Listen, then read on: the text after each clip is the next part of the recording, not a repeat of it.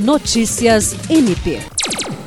O Ministério Público do Estado do Acre, por meio do Núcleo de Apoio e Atendimento Psicossocial na Terra, está promovendo durante o mês de novembro campanha com o objetivo de arrecadar bolsas, mochilas e malas a serem destinadas à população imigrante que se encontra na cidade de Rio Branco.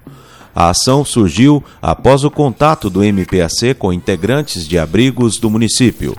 A partir do diálogo com os imigrantes, foi possível notar uma forte demanda por objetos que auxiliem a viagem de pessoas que estão em processo migratório.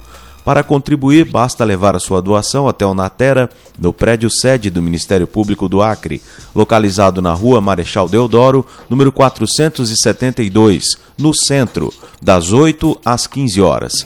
A campanha faz parte de um conjunto de iniciativas do projeto Travessia, que atua na defesa dos direitos fundamentais no cenário de migração compreende esforços institucionais e interinstitucionais para garantir os direitos de imigrantes e refugiados.